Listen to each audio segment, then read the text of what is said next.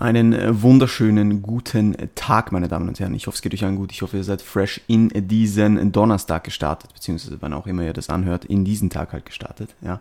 Ich hoffe, es geht euch gut. Ähm, mir geht soweit bestens. Vielen Dank der Nachfrage. Ich werde jetzt kurz mein Monster an dieser Stelle öffnen und einen Schluck davon nehmen. Ja. Äh, heute Ultra Fiesta Mango, super geil. Ich glaube, ich habe es im letzten Podcast sogar auch schon angesprochen. Super, super geil. Ja. Anyway, ähm, ich bin mittlerweile 18,5 Wochen out. Wenn ich das aufnehme, wenn das ähm, released wird, bin ich wahrscheinlich schon 16 Wochen out oder so. Eigentlich crazy, das zu sagen. Also wirklich crazy, das zu sagen. Weil die Zeit läuft einfach. Ich war gerade noch 26 Wochen out, als ich die Prep ange angefangen habe. Und jetzt bin ich einfach 18,5 Wochen out. Also das ist eigentlich schon arg, wie die Zeit läuft. Und ja, ich werde eh wahrscheinlich wieder mal ein Prep-Update-Folge machen.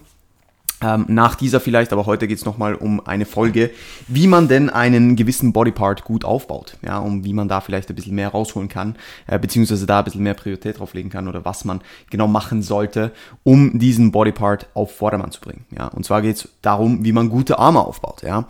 Und viele von euch wissen, ich habe einen guten Bizeps-Peak, ja, ähm, aber das ist tatsächlich äh, Gottes Segen, ja, und äh, nicht meine äh, äh, Spezialformel zu Armtraining, ja. Das ist ganz wichtig. Also das erste, was wir uns hier anschauen müssen, ja, Arme sind genetisch äh, etwas, was ich sage jetzt mal sehr outstanding ist. Ja, wenn du einfach nicht so einen argen Peak hast wie jemand, der neben dir steht, oder wenn du nicht einen so übertrieben äh, guten Trizeps hast wie jemand, der neben dir steht, ja, einfach genetisch bedingt schon. Ja, dann wirst du wahrscheinlich nie bessere Arme als dieser Mensch bekommen. So, ja. Das ist mal das Erste. Aber das äh, gilt ja so ein bisschen für alle, für alle Muskelgruppen, dass wir genetisch äh, nur ein gewisses Potenzial haben. Ja, aber das sollten wir nie als Ausrede nutzen. Aber wichtig ist zu verstehen, dass es gerade bei den Armen halt relativ schnell auffällt. Wenn du halt einen, ich sage jetzt mal, nicht diesen, diesen Peak der, der, des Bizepskopfes hast, sondern eher so ein bisschen eine abgeflachte äh, Variante davon, ja, dann wirst du einfach diese, diese Illusion des Peaks nie so hinkriegen wie jemand, der diesen Peak hat, ja.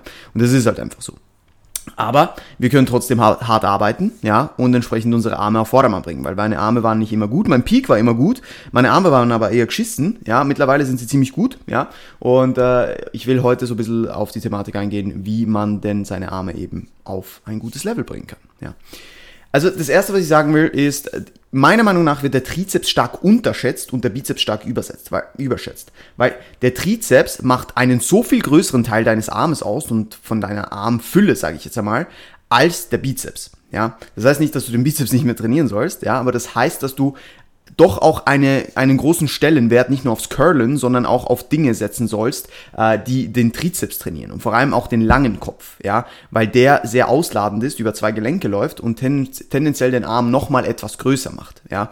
Also wenn man gerade in so Overhead-Varianten sehr stark wird und da viel Muskelmasse aufbaut, auch bei einer Front Double Biceps beispielsweise, hast du einfach diesen ausland, ausladenden Schwung des Armes gegen unten, ja, und da, dafür benötigt es eben nicht einen größeren Bizeps, sondern einen größeren Trizeps, ja.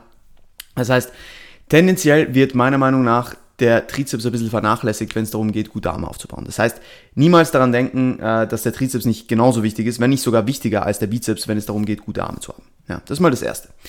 Jetzt ist es so, dass tendenziell ähm, durch die Muskelfaserverteilung und durch die Anfälligkeit für Muskelschäden dahingehend auch der Trizeps tendenziell weniger frequent trainiert werden kann als der Bizeps. Das muss jetzt nicht in jedem Fall stimmen, aber gerade bei Overhead-Varianten, wo du stark in einer gedehnten Position den Trizeps beanspruchst und tendenziell äh, ein großes Maß an Muskelschäden eher auftreten, ist es natürlich so, dass du, wenn du mit beschädigten Muskeln den direkt wieder trainierst, dass du jetzt nicht das Beste draus machst. So, ja. Beim Bizeps ist es tendenziell ein bisschen anders, da sind die Muskelschäden tendenziell ein bisschen geringer, ja, und wir können den Bizeps auch nicht in einer so gedehnten Position trainieren, wie beispielsweise den Trizeps, ja, ähm, weil wenn der Bizeps in seiner anatomischen Stellung ist und das Gelenk nicht mehr weiter gebeugt werden kann, sind die Sarkomere viel weniger gedehnt, als beispielsweise das bei einem Trizeps der Fall ist. Ja. Und das hat natürlich einen Einfluss darauf, wie hoch die Muskelschäden sind. Ja. Aber ich will jetzt hier auch nicht äh, weiter in die Tiefe eingehen, sondern einfach darauf abzielen, dass tendenziell der Trizeps problematischer wird, den hochfrequenter zu trainieren als der Bizeps. Und wir, wir wissen, dass Frequency ein gutes Tool ist, um entsprechend öfter einen Reiz zu setzen. Ja, das funktioniert meiner Meinung nach gerade beim Bizeps sehr, sehr gut. Ja, ähm, aber beim Trizeps kann das manchmal ein bisschen zum Problem werden. Ja, man muss es ausprobieren. Ja, vielleicht eher mit Pushdown-Varianten arbeiten, wo du eher die verkürzte Position überlädst. Ja, und nicht mit Dingen, wo du die gedehnte Position des Trizeps überlädst, beziehungsweise auch den langen Kopf, der auch tendenziell gerade nochmal äh, ein bisschen anfälliger ist. So. Ja, also das sind so die die Takeaways, die man hier anschauen muss. Ja. Das heißt aber, Tendenziell äh, haben wir beim Trizeps eher, ich sage jetzt mal, Volumen und Intensität und Übungsauswahl, die wir uns ein bisschen genauer anschauen können oder wo wir das Optimum rausholen können. Beim, beim Bizeps können wir die Frequenz auch sehr, sehr gut zu, zu, unser, zu unserem Vorteil nutzen. Ja, meiner Meinung nach. Es gibt auch Leute, die extrem Bizepsmuskelkater haben etc. und da extrem viel Muskelschäden akkumulieren, aber es ist seltener als bei einem Trizeps beispielsweise. Ja. Ähm, gut, also auch hier gilt natürlich dasselbe wie bei anderen Muskelgruppen und zwar, es muss eine Priorität drauf gelegt werden, ja, und es muss eine Intensität im Training gewährleistet sein. Das ist mal, die, das ist der Schlüssel zu allem erst einmal, ja. Wenn das nicht passt, dann kannst du noch so viel machen, dann wirst du nicht dein volles Potenzial entfachen, so, ja. Also immer nur drei, drei Sätze Curls und drei Sätze Pushdowns zum Schluss wird dir nicht dieses Maß an, an, an Wachstum bringen, das du gerne willst. So, ja. Das heißt, äh, hier auch vielleicht ein bisschen, bisschen out of the box denken und einfach hingehen und mal Curls oder Pushdowns am Anfang einer Session machen. Ja. Beispielsweise sogar von einer Leg Session. Ja. Ich würde jetzt tendenziell, wenn du äh, viele schwere Drückbewegungen äh, vor dir hast, davor sieben Sätze Trizeps ballern. Das ist vielleicht nicht das Gescheiteste, ja, weil diese Vorermüdung es dann einfach nicht wert ist. So, ja. Ähm, aber gerade zum Beispiel, abgesehen von einem Push-Tag mal Trizeps reinzunehmen oder halt mal, äh, wenn du äh, einen Triceps-Bilder als erstes Main Movement äh, reinnimmst, das so priorisieren. Sprich, du machst zum Beispiel Lateral-Variante und dann gehst du hin und machst nicht zuerst die Chest Press, dann eine Overhead Press und dann vielleicht einen Dip, sondern du machst halt den Dip zuerst, beispielsweise. Ja, also solche Dinge, dass du halt einfach so diese Trizeps-dominanten Drückvarianten ein bisschen mehr priorisierst. Ja, und das ist halt natürlich geil, weil wir gerade beim, beim Trizeps ein paar Big Builder haben in meiner, im, im, in meinem, wie sagt man, meiner Meinung nach, ja. Und zwar zum Beispiel eben Dips. Ähm, a JM Press kann auch sehr gut sein, wenn die sich gut anfühlt. Ähm, Gerade an der Smith Machine kann sehr viel Sinn machen. Ist so eine Art Skull Crusher, aber äh, nochmal ein bisschen Pressing, more, more Pressing-like. Äh, und dementsprechend kann da natürlich auch noch relativ hohe absolute Last bewegen können. Äh, ähm, bewegt werden, ja, und das ist natürlich äh, ein Vorteil dahingehend, äh, um entsprechend mechanische Spannung auf die Muskulatur zu bringen, ja. Gleiches bei, bei einem Dip, ja, also Dips mit Zusatzgewicht sind meiner Meinung nach einer der besten Triceps-Bilder, die es gibt, wenn du den Dip natürlich dann entsprechend Trizeps dominant machst, ja, ähm, und gerade auch so verschiedene Neutral Grip Press Varianten, sei das äh, an einer Multipresse, sei das ähm, mit Dumbbells, sei das an einer Maschine natürlich, ähm, können sehr, sehr viel Sinn machen, um den Trizeps nochmal ein bisschen mehr zu beanspruchen, ja.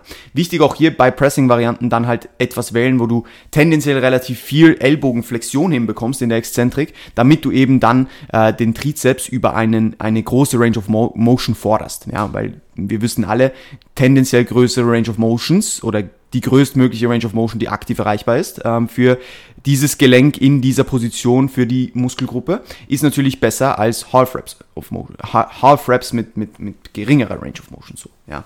Also das ist mal, mal, mal dazu, was, was, was, was meiner Meinung nach wichtig ist, ja. Und wie gesagt, äh, der Bizeps sowie auch der Trizeps sind äh, zweigelenkige Muskeln, ja. Das heißt, wir müssen das natürlich auch im Hinterkopf haben, ähm, gerade für die Übungsauswahl.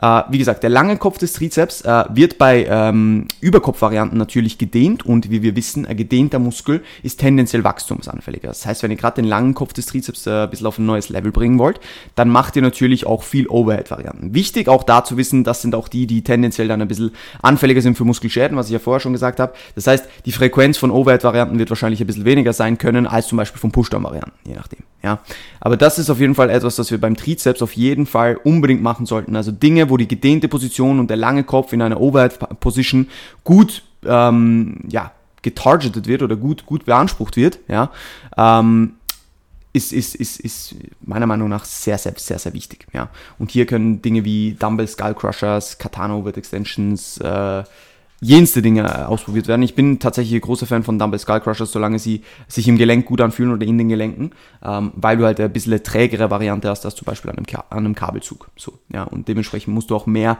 nochmal mehr Kraft produzieren in dieser unteren Position und kannst tendenziell nochmal ein bisschen besseren Wachstumsreiz setzen. Ja. beim Bizeps ist es so, ähm, ich würde hier das Ganze nicht überdenken. Das ist wichtig, ja, weil der Bizeps hat die Hauptaufgabe einer Supination und einer Flexion des Ellbogens, ja. Das heißt, ich würde Curl-Varianten machen mit Eindrehen, ja, ganz wichtig. Und ich würde eine Variante machen, wo du den Arm eher vor dem Körper hältst und eine, wo du ihn eher hinter dem Körper hältst. Ähm, wobei auch da nicht überdenken. Ja, wenn du jetzt mal zwei Curl-Varianten in deinem Programm hast, wo du immer nur vor dem Körper curlst, ist auch nicht weiter tragisch oder mal nur hinter dem Körper. Wirklich, da, das würde ich nicht überdenken, weil ich finde da den Benefit wahrscheinlich eher gering als jetzt beispielsweise bei einer Overhead-Variante beim Trizeps. Ja. Aber im Optimalfall, und wir wollen ja hier vom Optimalfall reden, äh, machst du eine Variante, wo der, wo, der, wo der Arm eher hinter dem Körper geführt wird und tendenziell leicht abduziert ist und äh, eine andere Variante, wo du ihn vor dem Körper führst äh, und er relativ neutral gehalten wird, damit du einfach einmal den langen und einmal den kurzen Kopf des Bizeps ein bisschen mehr isolierst und das soll Code und Code sein, ja, weil es werden immer beide Köpfe arbeiten, aber sie sind halt je nachdem in einer besseren Position, haben einen besseren Hebel auf das Gelenk und contributen entsprechend mehr auf diese diese Bewegung. Ja. Also das würde ich da auf jeden Fall machen. Und was ich auch nicht vergessen würde bei ähm, Armtraining ist der Brachialis. Ich glaube, das ist auch etwas, was gerne vergessen geht. Ja, der Brachialis ist unser, unser stärkster Ellbo äh, Ellbogenflexor. Ja, also der macht, äh, der ist am effizientesten eigentlich nur in dieser Beugung ähm, und gerade in einer neutralen Position der Handgelenke oder der, der Unterarme. Äh, dementsprechend würde ich da auf jeden Fall auch eine Hammer Curl Variante einbauen. Ja, damit dieser Brachialis eben auch nochmal gut wächst, weil wenn der Org ist, schaut so der Übergang von Unter zu Oberarm nochmal um einiges massiver aus, als wenn der nicht so gut ist. Ja, also das würde ich da auf jeden Fall noch beachten. Ja.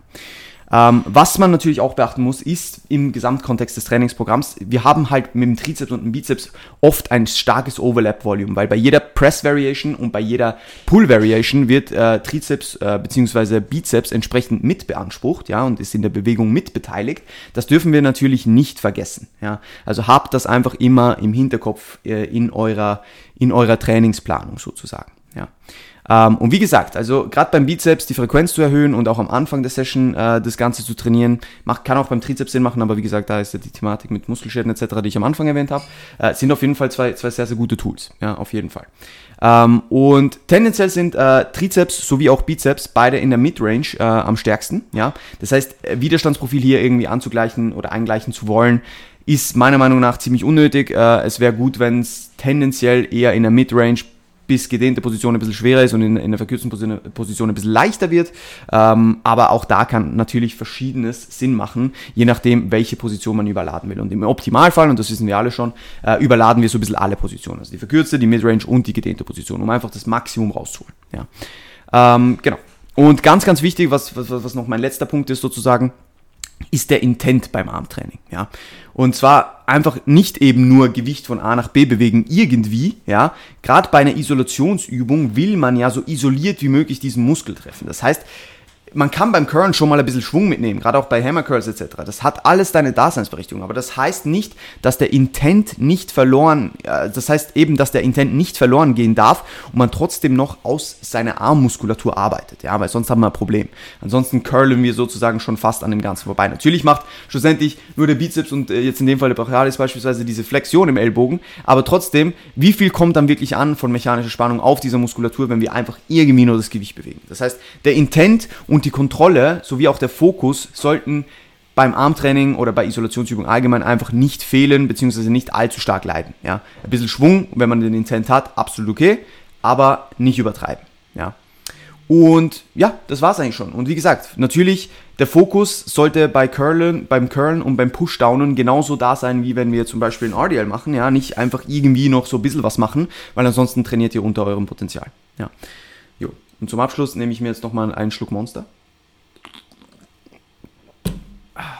Fantastisch. Ähm, ja, und das war es eigentlich auch schon für diese Episode. Kurz, knackig, aber ich hoffe, ihr konntet daraus was mitnehmen. Ja?